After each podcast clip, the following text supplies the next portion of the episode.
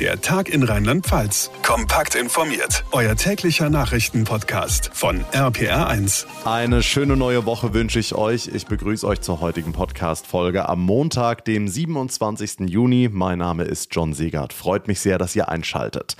Es ist Tag 2 beim G7-Gipfel auf Schloss Elmau in Bayern. Zur ersten Arbeitssitzung der Staats- und Regierungschefs ist heute der ukrainische Präsident Volodymyr Zelensky zugeschaltet worden. Der russische Angriffskrieg Krieg gegen die Ukraine ist eines der beherrschenden Gipfelthemen heute. Unser Reporter David Riemer berichtet für uns aus Elmau. David, wie sind die Beratungen zwischen Zelensky und den Staats- und Regierungschefs der G7 denn gelaufen? Der ukrainische Präsident hatte ja vorher schon dringend zusätzliche Waffenlieferungen gefordert. Ja, es war schon etwas merkwürdig. Zelensky meldet sich aus Kiew. Seit drei Wochen wurde die ukrainische Hauptstadt hier erstmals wieder von russischen Raketen beschossen. Und hier in Elmau sitzen die G7-Bosse in einem Luxushotel mitten im Alpenpanorama bei strahlendem Sonnenschein. Zelensky, wie eigentlich immer, wenn er sich online irgendwo zuschalten lässt, in seinem grünen Militär-T-Shirt. Wir Journalisten durften bei den Gesprächen nicht dabei sein, aber natürlich hat Zelensky die G7 diesmal auch ganz persönlich angesprochen und versucht, ihnen ins Gewissen zu reden, ganz schnell noch mehr Militärhilfe in die Ukraine zu schicken. Jetzt wurde am Vormittag auch bekannt, dass die G7-Staaten Russland wegen des Angriffs auf die Ukraine zur Rechenschaft ziehen wollen. Die US-Regierung hat weitere Strafmaßnahmen gegen den Kreml angekündigt. Wie sehen die konkret aus? Ja, es geht hauptsächlich um Maßnahmen, die die russische Rüstungsindustrie treffen sollen. Das hat US-Präsident Biden hier auf Schloss Elmau mitteilen lassen. Die G7-Staaten ziehen da auch alle geschlossen mit. Außerdem wollen die USA in Abstimmung mit den anderen Partnern Sanktionen gegen etliche hundert weitere Personen und Institutionen erlassen. Das könnte etwa das Einfrieren von Privatvermögen sein. Es werden wohl aber auch weitere Strafzölle auf zig russische Produkte erhoben. So soll Moskau finanziell weiter geschwächt werden. Hm, Kanzler Scholz, der ja Gastgeber des Gipfels ist, hat für heute die Staats- und Regierungschefs fünf weiterer Partnerländer eingeladen. Äh, was steht da auf dem Programm? Ja, da soll es unter anderem um die Klimakrise gehen. Kanzler Scholz will die Partnerländer Indien, Indonesien, Südafrika, Senegal und Argentinien mit ins Boot holen. Scholz schwebt ja einen Klimaclub vor. Dadurch soll die Zusammenarbeit unter den Ländern im Klimabereich verbessert werden, mit dem Ziel, dass man bis zur Mitte dieses Jahrhunderts CO2-neutral wird. Es soll aber auch noch über die Themen Energiesicherheit und Gesundheit diskutiert werden. Jetzt hat es am Wochenende ja eine ganze Reihe Proteste am Rande des G7-Gipfels gegeben. Auch für heute waren welche angekündigt. Wie ist da der aktuelle Stand?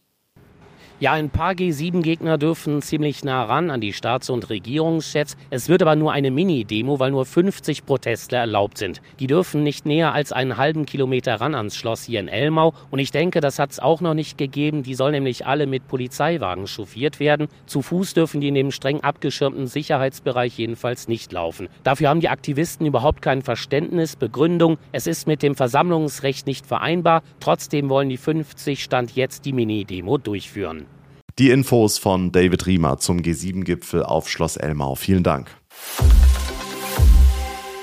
Pass auf, dass dir niemand was ins Glas kippt. Stichwort K.O.-Tropfen. Haben wir alle schon mal gehört von den Eltern oder zumindest im Fernsehkrimi.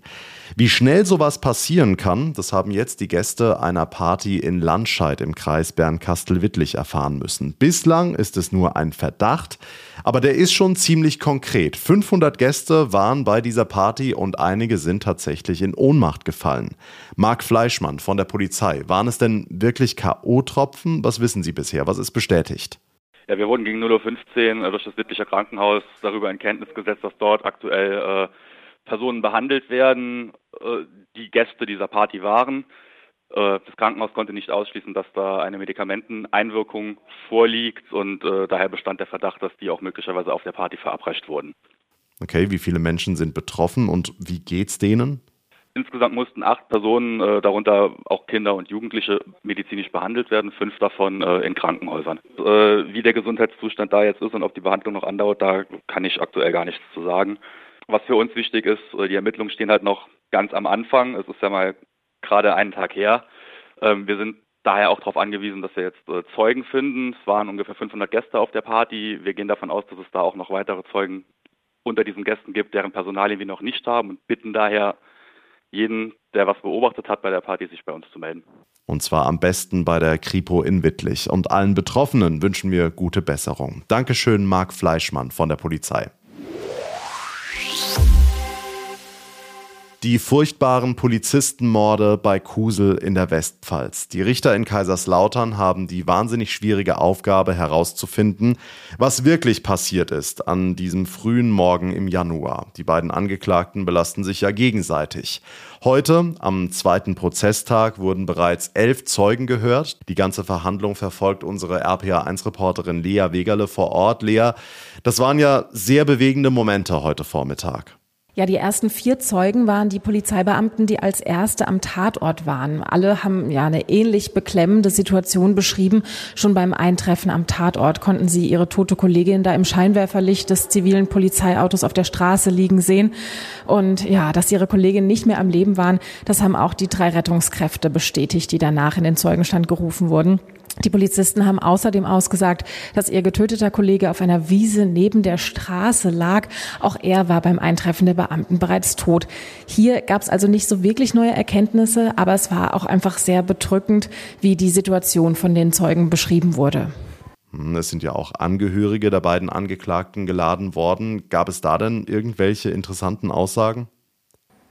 Ja, nicht so wirklich. Also die Ehefrau und die Schwiegermutter des 39-jährigen Hauptangeklagten haben ihre Aussage verweigert. Auch die Verlobte des 33-jährigen hat geschwiegen. Allerdings dürfen hier Polizeibeamte über ihre Vernehmung kurz nach der Tat sprechen. Es gibt also im weiteren Prozessverlauf zumindest da Informationen aus zweiter Hand. Ja, immerhin ein Zeuge hat ein bisschen was zur Person des vermeintlichen Schützen ausgesagt. Ein Bekannter, der mit ihm ab und zu angeln war und sich auch um dessen Autos gekümmert hat. Der Hauptangeklagte soll ihn am Morgen nach der Tat angerufen haben um für sein Auto neue Reifen zu bestellen. Außerdem soll auch eine Scheibe kaputt sein. Dieser Schaden war wohl beim Schusswechsel zwischen dem 39-Jährigen und dem getöteten Polizisten entstanden. Laut Zeugenaussage war der Angeklagte bei dem Telefonat aber nicht auffällig und auch sonst soll er bei den Angelausflügen keine Auffälligkeiten gezeigt haben, so zumindest der Zeuge. Der Prozess um die Polizistenmorde bei Kusel. Die Infos von Lea Wegerle.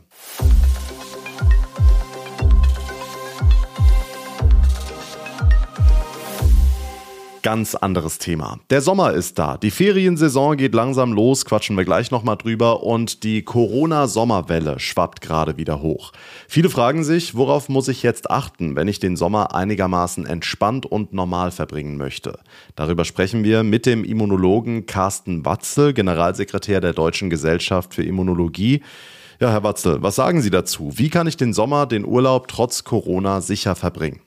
Ich glaube, da muss man erstmal unterscheiden, ähm, worum es denn hier eigentlich geht. Es geht meiner Meinung nach darum, nicht jede Infektion zu vermeiden, sondern eine schwere Erkrankung zu vermeiden. Das heißt, der beste Schutz, den ich natürlich haben kann, ist, wenn ich dreimal geimpft bin äh, und wenn ich unter 60 bin und ein funktionierendes Immunsystem habe. Dann bin ich eigentlich vor einer schweren Erkrankung sehr gut geschützt. Natürlich kann dann eine Infektion mir immer noch den Urlaub versauen, wenn ich mich nämlich zum Beispiel positiv teste, weil ähm, viele Länder verlangen das zwar nicht mehr, aber ich sollte mich natürlich nicht mit einem positiven Corona-Test in den Flieger setzen. Das heißt, die entscheidende Schutzzeit ist in den Wochen vor der Abreise. Da sollte man schon, bevor der Urlaub anfängt, in den ein, zwei Wochen vorher, ja, etwas die Kontakte reduzieren, Maske tragen, wenn man Leute trifft, von denen man nicht weiß, ob sie infiziert sind oder nicht. Okay, und worauf sollte ich beim Reisen achten? In Bahn und Flieger Maske tragen? Also im Flugzeug und in der Bahn äh, ist es ja teilweise vorgeschrieben. Ich würde es aber wirklich jedem empfehlen, eine Maske zu tragen. Das kann bei langen Flug- oder Bahnreisen schon mal etwas lästig sein, aber es wirkt, weil wir einfach wissen, dass gerade in solchen Innenräumen, wenn sehr viele Leute auch zusammenkommen, die Maske zum einen es natürlich verhindern, dass wenn jemand da ansteckend ist, dass er sehr viele Viren in die Luft verteilt und natürlich wieder auch verhindert, wenn ich dann die Maske trage, dass ich diese Viren nicht sehr viel einatme davon und mich dann auch nicht anstecke. Die Fallzahlen steigen, auch die Intensivbettenauslastung zieht ein bisschen an. Auf was müssen wir uns im Sommer noch einstellen? Wir müssen uns darauf einstellen, dass wir den gesamten Sommer über vergleichsweise hohe Inzidenzen haben werden. Also die Inzidenzen von vor einem Jahr, wo wir dann teilweise einstellige Inzidenzen hatten, das werden wir hier mit Omikron nicht mehr bekommen. Dafür ist dieses Virus einfach zu ansteckend. Es wirken natürlich zwei Sachen gegeneinander. Zum einen der saisonale Effekt, der bewirkt, dass sich weniger Menschen anstecken. Zum anderen aber halt auch diese höhere Ansteckbarkeit von BA5, dieser Omikron-Subvariante. Und das hebt sich schon wieder gegenseitig auf und Omikron gewinnt sogar ein bisschen. Hm, viele wollen einfach keine Maske mehr tragen. Gerade junge Leute wollen im Sommer unbeschwert feiern. Es gibt ja jetzt auch wieder eine ganze Menge Feste und Festivals. Glauben Sie, das fällt uns im Herbst auf die Füße? Wird es da zum Problem kommen? Wenn wir uns zum Beispiel ein Festival mit jungen Menschen angucken, wo die meisten davon geimpft sind, was draußen stattfindet, dann habe ich damit überhaupt kein Problem, wenn das ohne Maske stattfindet. Natürlich wird das zu vielen Infektionen führen, aber halt sehr wenig davon werden überhaupt schwer erkranken, weil wenn sie geimpft sind, hat man einfach diesen sehr guten Schutz, auch als junge Person gerade noch. Wenn man dann natürlich wieder am nächsten Wochenende die Großeltern besucht, sollte man wieder verantwortungsvoll sein und sich vielleicht auch vorher testen, gerade wenn man halt Symptome hat sagt Carsten Batzel, Generalsekretär der Deutschen Gesellschaft für Immunologie. Danke für das Gespräch. Stundenlanges Warten, Flüge verspätet oder ganz ausgefallen und dann sitzt man endlich im Flieger, aber das Gepäck kommt nicht nach. Das geht ja gut los mit den Sommerferien bei unseren Nachbarn in Nordrhein-Westfalen. Es waren teils chaotische Szenen, etwa auf den Flughäfen Düsseldorf und Köln-Bonn. Und sie kamen nicht ganz überraschend, denn die Personalprobleme am Boden und in der Luft waren bekannt. RPA1-Reporter Olaf Holzbach. Jetzt gibt's in vier Wochen hier in Rheinland-Pfalz Sommerferien. Für den Fall der Fälle, was mache ich denn, wenn ich Ärger mit meinem Flug habe? Als erstes dokumentieren, Zeiten aufschreiben, Belege sammeln, zur Not die Anzeigetafeln im Flughafen fotografieren. Fällt der Flug aus, hast du die Wahl. Erstattung oder Umbuchung? Bist du schon am Flughafen, wird noch mehr fällig. Dann muss die Airline eben auch sogenannte Betreuungsleistungen ähm, mir zur Verfügung stellen. Das heißt kostenlose Mahlzeiten, Erfrischungen, aber auch Telefonate, WLAN-Zugang und so weiter. Oder wenn eine Übernachtung notwendig sein sollte, dann natürlich auch ein Hotel in der Nähe des Flughafens und den Transfer. Carolina Voital vom Europäischen Verbraucherzentrum Deutschland. Bei Verspätungen sieht das ähnlich aus und je nach Flugstrecke gibt's auch noch Geld obendrauf. Am besten auf der Seite der Verbraucherzentrale Rheinland-Pfalz nachschauen. Es gibt sogar eine App für solche Fälle. Okay, was ist, wenn mein Koffer nicht da ist? Da gilt sofort reklamieren. Auf jeden Fall noch im Flughafen nochmal die Expertin. Wichtig ist, dass Sie einen PIR bekommen, einen Property Irregularity Report. Das heißt, einen Nachweis darüber, dass es hier Probleme mit Ihrem Gepäck gab. Und selbstverständlich dürfen Sie, wenn Sie ohne Klamotten dastehen, Noteinkäufe tätigen. Betonung auf Noteinkäufe, also kein Extremshopping bitte. Und auch hier gilt Belege sammeln und aufbewahren. Ganz kurz noch, gilt das immer, also für alle Fluggesellschaften? Für alle mit Sitz in der EU und für alle Flüge, die in der EU starten. Bei Rückflügen von außerhalb aufpassen. Und wenn die Airline dich vorab über einen Ausfall informiert hat, entfällt die Entschädigung, steht alles auf der Seite der Verbraucherzentrale. Der Ärger mit dem Ferienflieger und meine Rechte als Fluggast. Noch vier Wochen bis zu den Sommerferien in Rheinland-Pfalz. Es ist der 27. Juni, heute ist Siebenschläfertag. Was hat's denn damit nochmal auf sich? Siebenschläfer. Ich glaube, es hat irgendwas mit Wetter zu tun und mit dem Tier, das an diesem Tag nämlich aus seiner Höhle rauskommt, aus dem Winterschlaf. Und deshalb müssen wir was Bestimmtes machen. Nee, keine Ahnung. Also irgendwas hat es doch mit dem Wetter zu tun, dass dann irgendwie sieben Wochen das Wetter dann nach dem Tag so wird, wie es an dem Tag eben war. Und es war ein Tier. Unsere Stichprobe in Mainz. Tier, Wetter, beides so halb richtig. Sven Herget aus unserer Kirchenredaktion. Lass uns das mal ordnen. Ja, bei den Siebenschläfern, da handelt es sich um Heilige. Nach denen ist der Tag im Kalender benannt. Das waren, so sagt die Legende, sieben Brüder, die hatten sich in der Höhle versteckt, zu einer Zeit, als die Christen noch verfolgt wurden. Und in dieser Höhle, da wurden sie eingemauert und haben dort viele, viele Jahre geschlafen. Und als sie dann entdeckt wurden, da sind sie einfach aufgewacht. Mit dem Wetter haben die Siebenschläfer aber nichts zu tun. Trotzdem gibt's ja diese Bauernregel zum Siebenschläfertag, dass das Wetter sieben Wochen lang so bleibt. Wie kam es dazu? Naja gut, die Bauern, die haben das Wetter beobachtet und haben, weil sie keine Wetter-App hatten, eben irgendwie versucht, sich zu merken, wann sich wie das Wetter verändert. Und da haben sie eben auch den Siebenschläfertag genommen und haben gesagt, so wie das Wetter da ist, wir haben festgestellt, so bleibt es sieben Wochen lang. Und wie sicher ist diese Wettervorhersage? Naja, ich würde mich auf keinen Fall drauf verlassen, denn Wetterforscher sagen, es zählt nicht ein konkreter Tag, sondern ein größerer Zeitraum, der ist entscheidend, wie das Wetter in den nächsten Wochen wird. Und diese Bauernregel, die hat am Alpenrand auch eine viel, viel höhere Trefferwahrscheinlichkeit als bei uns. Bei uns liegt die Trefferquote, dass das so kommt, gerade mal so bei 50 Prozent.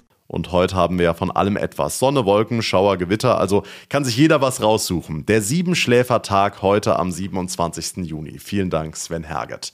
Und das war's für heute hier im Podcast. Ich würde mich sehr freuen über eine kurze Bewertung, zum Beispiel bei Spotify oder bei Apple Podcasts. Und wenn ihr es noch nicht getan habt, dann wäre es super, wenn ihr uns folgt, uns abonniert. Das geht auf jeder Plattform und dann verpasst ihr keine Ausgabe mehr.